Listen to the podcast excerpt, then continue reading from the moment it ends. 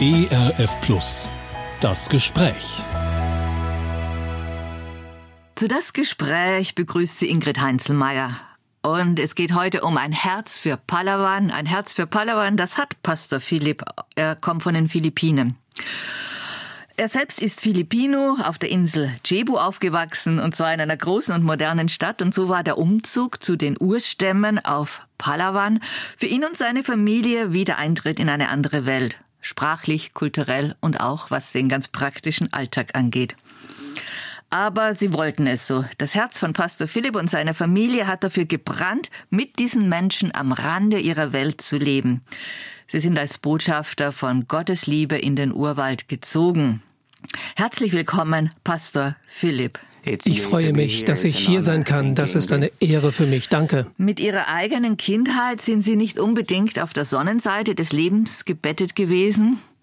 Ihr Vater hatte eine große Familie mit einer anderen Frau. Hat es jemals für Sie so etwas gegeben? Ein Zuhause mit Mama und Papa? Um ja, ich bin zunächst mit meiner Mutter aufgewachsen. Sie hat mich alleine erzogen. Später, als Jugendlicher im Gymnasium, habe ich drei Jahre bei meinem Vater und seiner Familie gelebt. Meine Mutter hat ihr Bestes getan, um sowohl Vater als auch Mutter für mich zu sein. Anders wurde es dann in ihrem Leben, als ihre Mutter ihr Herz geöffnet hatte für Jesus Christus. Sie hat da eine Entscheidung getroffen, ein neues Leben gefunden. Wie ist das passiert? Wir mussten von unserer Wohnung in eine andere umziehen. Dabei haben wir dann den Alltag geteilt mit einer Frau, für die Jesus ganz wichtig war. Zu dem Zeitpunkt war ich sieben oder acht Jahre alt. Meine Mutter war innerlich auf der Suche nach mehr Sinn im Leben. Wir haben angefangen, die christliche Gemeinde unserer Mitbewohnerin zu besuchen. Meine Mutter hat ihr Herz für Jesus geöffnet und ihn angenommen als den Herrn und Heiland für ihr Leben. Von da an hatte ich also eine Kindheit, die geprägt war vom Vertrauen auf Gott. Wir waren sehr aktiv in dieser Gemeinde. Meine Mutter hat so gut wie jedes Gebetstreffen wahrgenommen und auch alle anderen Angebote. Ich hatte in dieser Zeit keinen Vater zu Hause, aber in der Gemeinde gab es viele Ersatzväter für mich. Das war eine große Hilfe. Wie, wie war das? Äh, die Philippinen sind ja ein christliches Land. Ähm, wie war der Unterschied zwischen dem Vorher und dem Nachher für Ihre Mutter und auch für Sie?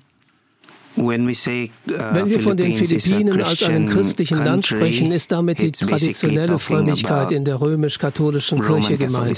Viele Menschen bezeichnen sich als Christen, aber sie haben in ihrem Herzen keine persönliche Beziehung zu Jesus. Aber ich hatte als Kind bald gemerkt, wie wichtig die Herzensbeziehung zu Jesus für meine Mutter war in ihrer Situation als alleinerziehende Frau. Die Philippinen sind äh, bei uns in Europa auch bekannt für starke Stürme, die dort geschehen. Und ein solcher Taifun hat ihre Familie auch betroffen, als sie zwölf Jahre alt waren. Wie war das damals? Äh, sie waren ja bewusst als Familie mit Jesus unterwegs. Haben Sie gebetet? Wie sind Sie mit Ihrer Angst fertig geworden? Ja, yeah, um, that was actually diese Naturkatastrophe war wirklich ein Wendepunkt für mich und meine persönliche Beziehung zu Jesus. Ich musste an die Geschichte im Evangelium denken, wo Jesus den Sturm gestillt hatte. Aber es gab noch einen anderen Sturm in mir. Erst als der gestillt war, konnte Jesus in meinem Herzen einziehen. Meine Mutter hatte eine Beziehung zu einem anderen Mann aufgenommen. Er wurde mein Stiefvater. Ich fand das erstmal ganz cool, jetzt auch einen Vater zu Hause zu haben. Aber ich fand es schwierig, dass ich jetzt die Liebe und die Zuneigung meiner Mutter mit jemand teilen musste. Uh, you know, with my mother and my stepdad, I did not like that. So when the huge typhoon hit our city, als der Monstersturm gekommen war, mussten Mama und mein Stiefvater auf der Hauptinsel bleiben, wo sie ihren Arbeitsplatz hatten. Ich dagegen war zu Hause mit meiner Tante. Ich mochte diese Tante nicht und sie mich auch nicht. Das war also keine besonders glückliche Erfahrung. And so I basically ran away from home and went to my dad's house. So bin ich von zu Hause weggelaufen zum Haus meines Vaters. Das Leben dort hat mir ganz und gar nicht gefallen. Aber ich wollte mich auch nicht mit der Existenz meines Stiefvaters zu Hause bei Mama arrangieren. Deswegen bin ich bis zum Highschool-Abschluss bei meinem Vater geblieben. In all den Schwierigkeiten dort bin ich immer wieder in mein Zimmer gegangen und habe immer wieder Gott gefragt, warum ich all das durchmachen muss. Dann habe ich mich an die Geschichten erinnert, die ich in der Sonntagsschule gehört hatte, besonders an den Bericht von der Sturmstillung. Ich habe sehr intensiv gebetet und mein Herz geöffnet für die Beziehung zu Jesus. Er sollte doch bitte den Sturm in meinem Herzen stillen. Bei der Gelegenheit möchte ich wirklich allen Sonntagsschullehrerinnen und Sonntagsschullehrern herzlich danken, die uns jetzt zuhören. Vielleicht sehen Sie die Ergebnisse nicht sofort, aber ich glaube, dass Ihr Unterricht für ein solches Kind einmal sehr wichtig werden kann. Also vielen, vielen Dank.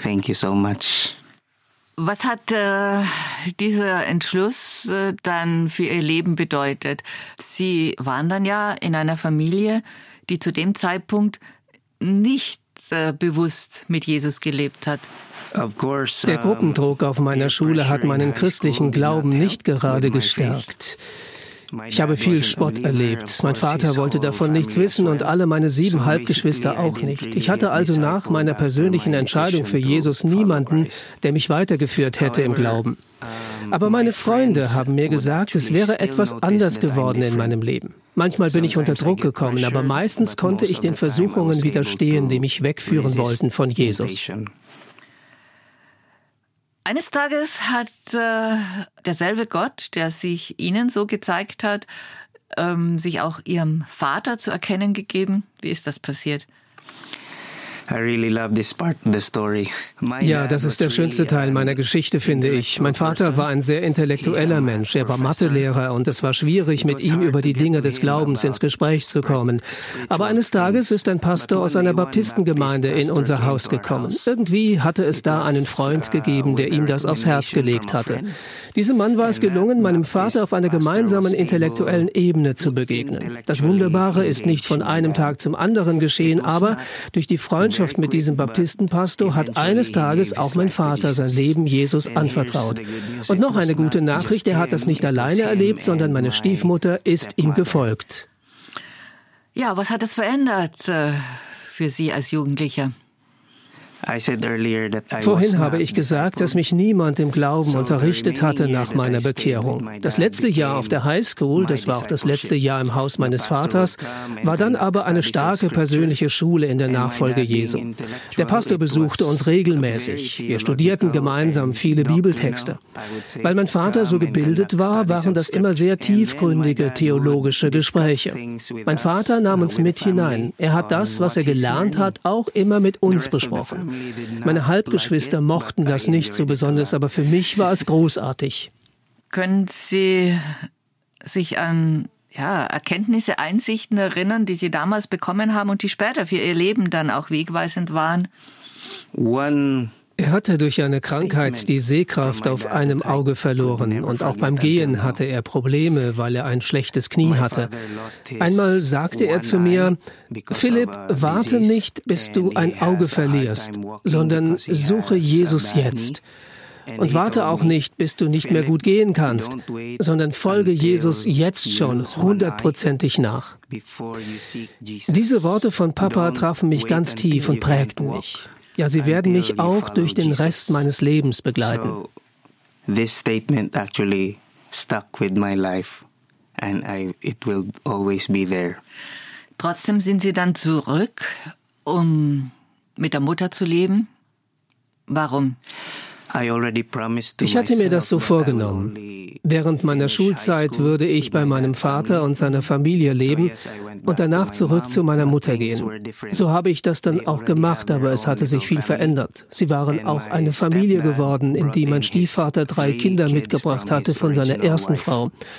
Für mich war das sehr herausfordernd und irgendwie belastend. In meinem Herzen suchte ich wieder Gott und fragte ihn dabei, warum das alles so geworden war und was ich jetzt tun sollte. Wie war das dann? Sie haben dann studiert. Eigentlich wollten Sie ja Architekt werden. Heute machen Sie aber etwas ganz anderes. Ich war im ersten Jahr meines Architekturstudiums. Im Herzen hatte ich wieder viel gesucht nach Antworten auf meine persönliche Situation. Deswegen hatte ich mich angemeldet zu einem Jugendlager meiner christlichen Gemeinde. Als ich wieder zurückkam, war ich der Leiter für unsere Jugend geworden. Nicht nur für meine eigene Gemeinde, sondern für unseren Gemeindebund. Innerlich war ich noch suchend, aber Gott hatte mir schon so viel Verantwortung anvertraut. Das führte dazu, dass ich versucht habe herauszubekommen, was Gottes Wille für mein Leben ist. Es gibt hier einen populären Ausspruch, man kann nur das geben, was man hat. So fragte ich Gott, was ich denn den jungen Leuten mitgeben kann. In meinem Herzen war es ja ziemlich leer. So habe ich das Architekturstudium sein lassen und bin auf eine Bibelschule gegangen. Ich habe dort nicht den Studiengang gewählt, um später als Pastor in der Gemeinde zu arbeiten. Ich bin dorthin, um Gott besser kennenzulernen und seinen Willen für mein Leben zu suchen. Aber am Ende dieser Zeit bin ich doch Jugendpastor geworden. Ja, Gott ist wirklich der Architekt meines Lebens. Ein Herz für Palawan hören Sie auf ERF Plus. Das Gespräch haben Sie eingeschaltet. Mein Name ist Ingrid Heinzelmeier und bei mir ist Pastor Philipp aus Palawan von den Philippinen. Pastor Philipp, wir werden jetzt gleich darüber sprechen, was Sie heute tun, von dieser Arbeit unter den Urstämmen auf einer wunderbaren Insel, die mehr so am Rande des äh, philippinischen Archipels ist. Aber Bevor Sie dorthin gegangen sind, haben Sie jemand gefunden, der diesen Weg mit Ihnen geht. Äh, wie ist das geschehen? Wie haben Sie eine Frau getroffen, die bereit war, mit Ihnen dann auch ja, in die Wildnis aufzubrechen? Meine Frau war auf meinem ersten christlichen Jugendcamp, aber so richtig kennengelernt haben wir uns dann auf der Bibelschule. Wir waren zusammen mit einem Team an den Wochenenden unterwegs. Da habe ich erlebt, wie wunderbar es war, mit ihr für das Evangelium zusammenzuarbeiten. Ich bin mehr ein Visionär, der die großen Perspektiven in den Blick nimmt, das große Ganze sucht. Meine inneren Augen sind immer nach vorne eingestellt. Meine Frau dagegen ist sehr detailorientiert und hat das Hier und Jetzt im Blick. Wenn ich in meinen Träumen ein wenig abhebe, bringt sie mich immer wieder runter zu den Wirklichkeiten dieser Welt. In der Bibelschule war sie nun zwei Jahre vor mir. Während unserer gemeinsamen Zeit wurden wir gute Freunde und haben eben entdeckt, wie gut wir uns aufeinander einstellen können als Partner im Reich Gottes. Nach ihrer Absolvierung habe ich sie gefragt, ob sie meine Frau werden möchte, und sie hat Ja gesagt. Es ist so ein Segen, eine Frau zu haben, die nicht nur mir hilft und mich unterstützt. Nein, sie bringt so viele eigene Gaben und Begabungen, Fähigkeiten und Talente ein. Das ist so wertvoll für mich und für die Teams, mit denen wir unterwegs sind. Der Apostel Paulus war ja Zeltmacher und Sie haben während Ihrer ersten Gemeindegründung ein Fotostudio gehabt. Das heißt, Sie haben auch einen Beruf, wo Sie gearbeitet haben. Ähm, welche Vorteile hat das für Ihre Gemeindegründung gehabt? Church planting in the Philippines doesn't guarantee that eine Gemeindegründung in einem Entwicklungsland wie den Philippinen bedeutet nun wirklich nicht, dass die Gemeinde ihren Pastor und seine Familie unterhalten kann. Außerdem wollte ich den geistlichen Dienst nicht für Geld tun. Dabei war das Leben des Apostels Paulus für mich ein Vorbild. Er hat ja gesagt, ich arbeite, damit ich unsere gemeinsame Arbeit unterstützen kann. Dann habe ich in mich hineingehorcht, welche Gaben mir Gott gegeben hat, welche Fähigkeiten ich habe und was es in unserer Umgebung noch nicht so gab. Wir lebten damals in einem großen Dorf. Dort gab es kein gutes Fotostudio. Deswegen habe ich das gegründet und daraus meine Lebensgrundlage gemacht. Viele junge Leute in meiner Umgebung hatten keinen Beruf. Sie hatten nichts zu tun. Einige von ihnen habe ich eingeladen, jeden Tag zu mir zu kommen und im Fotostudio zu lernen und zu arbeiten. Das waren auch die Leute, mit denen ich zusammen in der Bibel gelesen habe und die ich in ein christliches Trainingsprogramm aufgenommen hatte. Es war also ein sehr ganzheitlicher Dienst an diesen jungen Leuten. Es war nicht störend für unser christliches Trainingsprogramm, dass wir auch ein gemeinsames Geschäft hatten. Ich denke, es hat uns sogar geholfen. Ja. Sie haben vier Kinder, zwei eigene und zwei angenommene. Können Sie uns mit hineinnehmen in die Geschichte hinter diesem Familienzuwachs? Meine Frau und ich haben gebetet. Wir wollten zuerst eine Tochter haben und fünf Jahre später einen Sohn. Das war unser Plan. So haben wir uns das ausgedacht. Das ist auch so geschehen, aber Gott hatte noch weitere Gedanken für unsere Familie. Die Schwester meiner Frau hatte schon von Kindheit an einen sehr niedrigen IQ und ein Lerndefizit. Sie wurde vergewaltigt und bekam Zwillinge. Aufgrund ihrer Situation war sie aber nicht in der Lage, ihre Kinder großzuziehen. Deswegen haben wir sie aufgenommen. So that's the reason we took her children to our care. Und das ist gut gegangen? Yes, it's, it's going very well. Ja, das geht sehr gut. Die Kleinen bringen viel Freude in unsere Familie. In our family as well. 2016 sind sie dann wieder aufgebrochen, sogar auf eine entlegene Insel, Palawan. Was waren die Gründe dafür? Wie vorhin schon gesagt, mein Anliegen war immer, junge Leute mit hineinzunehmen in die Nachfolge von Jesus. Dazu gehören für mich Erfahrungen, wo sie selbst missionarisch aktiv sein können. Deswegen hatten wir den Gedanken, unsere Lehrlinge auch zu den Urstämmen nach Palawan zu senden. Meine Frau und ich wollten sie dabei begleiten und selbst ein wenig Urlaub machen. Ja, das haben wir uns so gedacht, aber Gott hatte ganz andere Gedanken dazu. Zu unserem Urlaub sind wir nicht gekommen, aber wir sind von Dorf zu Dorf gewandert. Dabei haben wir erfahrene Mitarbeiter im Reich Gottes kennengelernt, die seit vielen Jahren dort im Dienst für Gott waren. Aber es war niemand dazugekommen, der diese alt gewordenen Missionsmitarbeiter eines Tages würde ablösen oder ihnen auch nur zur Seite zu stehen. That's where God spoke to us. Da hat Gott zu unserem Herzen gesprochen. Ich habe zu einem dieser Pastoren gesagt, lass uns doch zusammen beten für ein Ausbildungszentrum in dieser Urstammarbeit. Ein Zentrum, das in ihre Kultur passt, wo in einer Sprache unterrichtet wird, die sie verstehen können, damit diese Studenten dann Missionare werden können für ihre eigenen Stammesgruppen. Nun, wir sind dann zurückgekommen in unsere große moderne Stadt und hatten den Eindruck, das ist nicht länger unser Zuhause. Dann habe ich Gott gefragt, was ist da los? Und dann haben wir begriffen, wir selbst sollten die Antwort werden für mein Gebet mit dem älteren Pastor im Urwald. Wir sollten eine Ausbildung beginnen für diese Menschen, damit auch sie den Auftrag von Jesus ausführen können. Ja, Sie haben schon gesagt, eine andere Sprache auf den Inseln, mehrere andere Sprachen, eine andere Kultur, ein Alltag ohne Strom, ohne Elektrizität. Wie sind Sie denn mit all dem fertig geworden? Ich muss zugeben, mir ist das schon sehr schwer geworden. Wir sind ja beide Stadtmenschen und jetzt leben wir mitten im Dschungel. Ich musste mich in vielem umgewöhnen. Ich konnte mich zum Beispiel nicht auf die gleiche Art und Weise weiter mit den Computern beschäftigen, die mein Leben früher sehr bestimmt hatten. Ich war ein echter Technikfreak. Viele Leute konnten es gar nicht glauben, dass Gott ausgerechnet mir einen Auftrag für diese entlegene Insel gibt. Meine Frau dagegen liebt die Natur über alles. Ihre große Leidenschaft ist im Garten Gemüse anzubauen. Für sie war das alles eher wie ein Traum, der sich verwirklicht hat. Aber in meinem Herzen habe ich jetzt ganz fest die Sicherheit, das Leben dort ist ein Auftrag von Gott. Ich habe mich ihm zur Verfügung gestellt. Gott lud mich ein, mich wirklich auf ihn zu verlassen und nicht auf meine eigenen Fähigkeiten. Man sagt ja, dort, wo es Schwierigkeiten gibt, lernt man am meisten. Aber wie ist es denn? Sie sind ja mit den Jugendlichen, ihren Kindern dorthin gegangen, die müssen in die Schule oder man braucht mal ein Medikament äh, oder äh, ja, man, man braucht einen Generator, um im Urwald mit dem Computer arbeiten zu können. Wie sind Sie mit all diesen Dingen fertig geworden?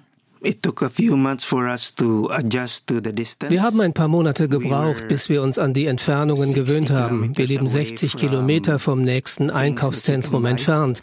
Da mussten wir lernen, alles genau zu planen. Früher hatten wir das nicht nötig. Jetzt müssen wir wirklich sehr strategisch denken und handeln. Besonders für unsere Tochter war das ein sehr schwieriger Lernprozess. Sie war ein Teenager. Die anderen waren dagegen noch Kinder. Die fanden es super spannend, auf die Bäume klettern zu können oder über die Felder zu rennen. Wir haben es unserer Ältesten ermöglicht, in der Stadt zu leben und dort neue Freunde zu finden. Das war eine große Hilfe für sie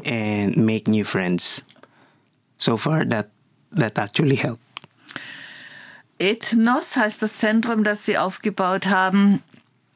Es ist eine Ausbildungsstätte für ja verschiedene Völker, verschiedene Stämme und es ist nicht an eine Gemeinde, an einen Gemeindebund gebunden. Warum haben Sie das so sehr auf dem Herzen, Ethnos zu sein, also eine übergemeindliche Bewegung? Ich möchte Ihnen zuerst erklären, was Ethnos bedeutet, eben alle Völker. Das steht im Matthäusevangelium Kapitel 28. Jesus hatte ja gesagt, geht hin und mache zu Jüngern alle Völker. Genau da findet sich der griechische Begriff Ethnos. Unsere Ausbildungsstätte soll allen Stämmen der Urvölker zur Verfügung stehen und nicht nur zu einem Gemeindebund gehören. Wir arbeiten mit mehreren verschiedenen Gemeinderichtungen zusammen. Einige sind theologisch eher konservativ geprägt. Andere sind viel lebendiger in der Art, wie sie ihren christlichen Glauben leben. Wir wollen gerne offen sein für sie alle. So we want to accept everybody. Was unterscheidet jetzt dieses Ethnos-Lernzentrum von zum Beispiel der Bibelschule, wo Sie und Ihre Frau selbst gelernt haben? So we studied theology. Wir haben fünf Jahre lang Theologie studiert. Das Ausbildungszentrum Ethnos sollen unsere Studenten aber in einem Jahr abschließen können. In der Zeit sollten sie alles lernen, was man braucht, um christliche Gemeinden zu gründen. Aber wenn sie wirklich mehr lernen wollen, können sie danach auf einer der vielen Bibelschulen weiter studieren, die es auf den Philippinen gibt. Warum ist es so wichtig, dass äh, Sie bei sich zu Hause die Möglichkeit haben, zu lernen. Es gibt Erfahrungsberichte von jungen Leuten, die aus dem Dschungel in die Stadt gekommen sind für ein Bibelschulstudium. Dort wurden sie mit einer anderen einheimischen Sprache konfrontiert und mit Englisch im Unterricht. Sie sprachen weder das eine noch das andere und landeten auch noch in einer völlig anderen Kultur. Sie kamen aus einem Urwald voller Bäume und Sträucher und landeten in einem Hochhausdschungel. Viele von denen, die man so weggeschickt hatte, sind als gescheiterte Existenzen nach Hause zurückgekommen. Sie hatten es nicht gepackt und schämten sich schrecklich dafür, dass sie nichts verstehen konnten und keinem Unterricht folgen. Deswegen wollen wir sie auf jeden Fall in ihrer eigenen Kultur studieren lassen. Sie sollen dabei ihre eigene Sprache sprechen und in der Muttersprache aus der Bibel lernen. Wie sieht es aus mit der praktischen Seite? Ethnos ist ja nicht nur ein theoretisches Studium, sondern sie sollen auch mehr lernen, wie man im Dschungel äh, gut zurechtkommt, wie man auch landwirtschaftlich Fortschritte macht. Bei uns lernen die Studenten nachhaltige Landwirtschaft und Bioanbau. Die Stammesleute besitzen ja viel Land. Sie denken, dass sie arm sind, weil sie nicht wissen, was sie mit ihrem Grund und Boden anfangen können. So unterrichten wir sie auch im ökologischen Landbau, damit sie erfahren, was für einen Schatz sie haben. Sie müssen entdecken, was für einen Segen sie besitzen und wie sie damit auch andere segnen können. Was machen denn Ihre Absolventen? Wie sieht Ihr Dienst heute aus? Ich will Ihnen von Pastor Joe erzählen. Das ist ein Name, den wir ihm gegeben haben. Er ist schon recht betagt und dachte, er wäre zu alt, um an unserem Lernprogramm teilzunehmen.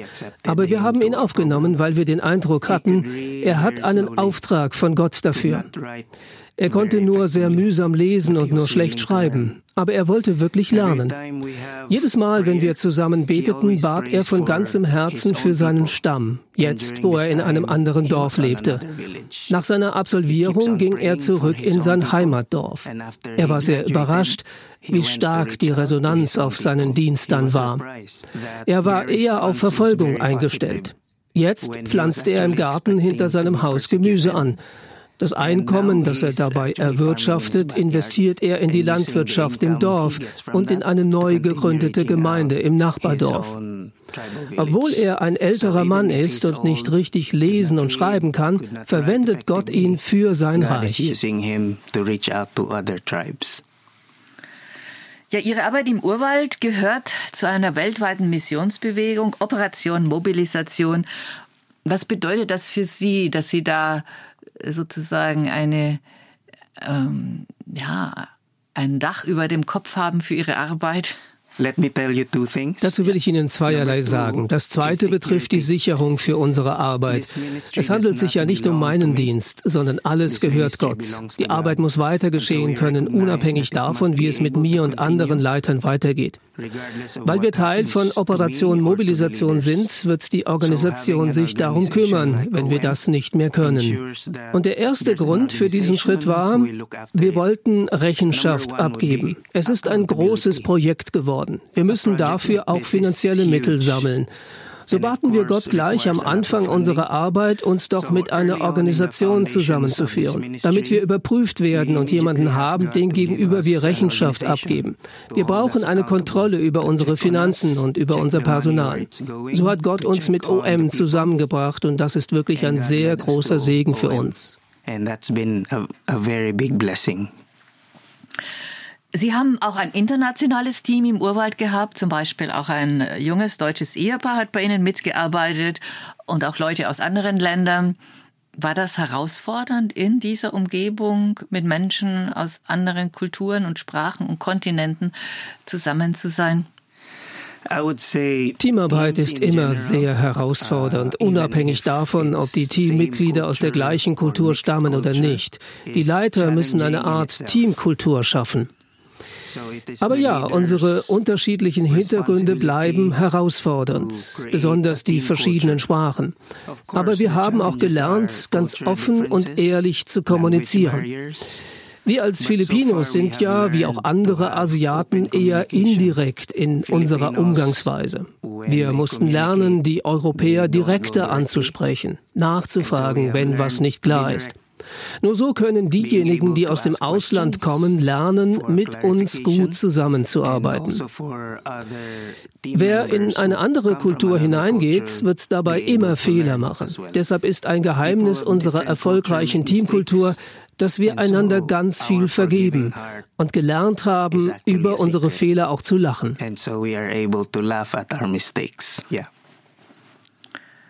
Wenn Sie jetzt in Deutschland unterwegs sind, was wollen dann die Leute von Ihnen wissen, wenn Sie über Ihre Arbeit sprechen? Die meisten sind sehr neugierig darauf, wie das so ist mit dem Leben im also Dschungel und wie man das macht, in eine fremde Kultur hineinzugehen und darin zu leben.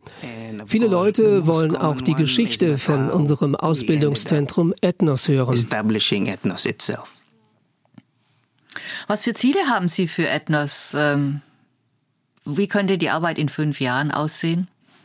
I always go back to in Apostelgeschichte 1, Vers 8 heißt es, Jesus will, dass seine Leute in Jerusalem Zeugen für ihn sind, wo sie gelebt hatten, und dann in Judäa, also in der Nachbarschaft, in Samarien, und damit ist dann eine andere Kultur im selben Land gemeint, und dann bis an das Ende der Welt ziehen, also an einen Ort, an den wir niemals gedacht hätten. Meine Zukunftsvision soll die gleiche bleiben. Ich möchte mehr Menschen ausbilden, die wir aussenden können, eben nach Jerusalem, Judäa, Samarien und an das Ende der Welt. Was sind Ihre eigenen Ziele für Sie selbst und Ihr Leben mit Jesus? Ich habe hier in Deutschland einige Wirkungsstätten von Martin Luther besucht. Nun bin ich nicht Martin Luther, sondern ein ganz gewöhnlicher Mensch. Aber ich kann den Auftrag wahrnehmen, in den Gott mich hineingestellt hat. Ich denke, meine besondere Begabung ist Ausbilden. Wenn ich andere Menschen zu Jüngern von Jesus mache, dann werden viele andere und ich selbst in ein großes Erntefeld gehen, das zur Ernte reif ist. Aber, so sagte Jesus, bis jetzt gibt es nur wenige Arbeiter für diese Ernte. Ich träume von einem Tag, wo die Ernte überreich sein wird und auch reichlich Arbeiter in der Ernte sein werden. Für diese Ernte möchte ich selbst immer weiter ausbilden und dazulernen und auch andere dafür ausbilden. Vielen Dank, Pastor Philipp. Vielen Dank, dass Sie uns äh, diese Vision von der reichen Ernte so vor die Herzensaugen gemalt haben. Dankeschön.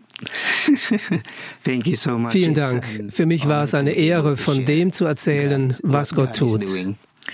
Ja, ein Herz für Palawan. Ich denke, Sie haben es gespürt. Das hat unser Gast, Pastor Philipp.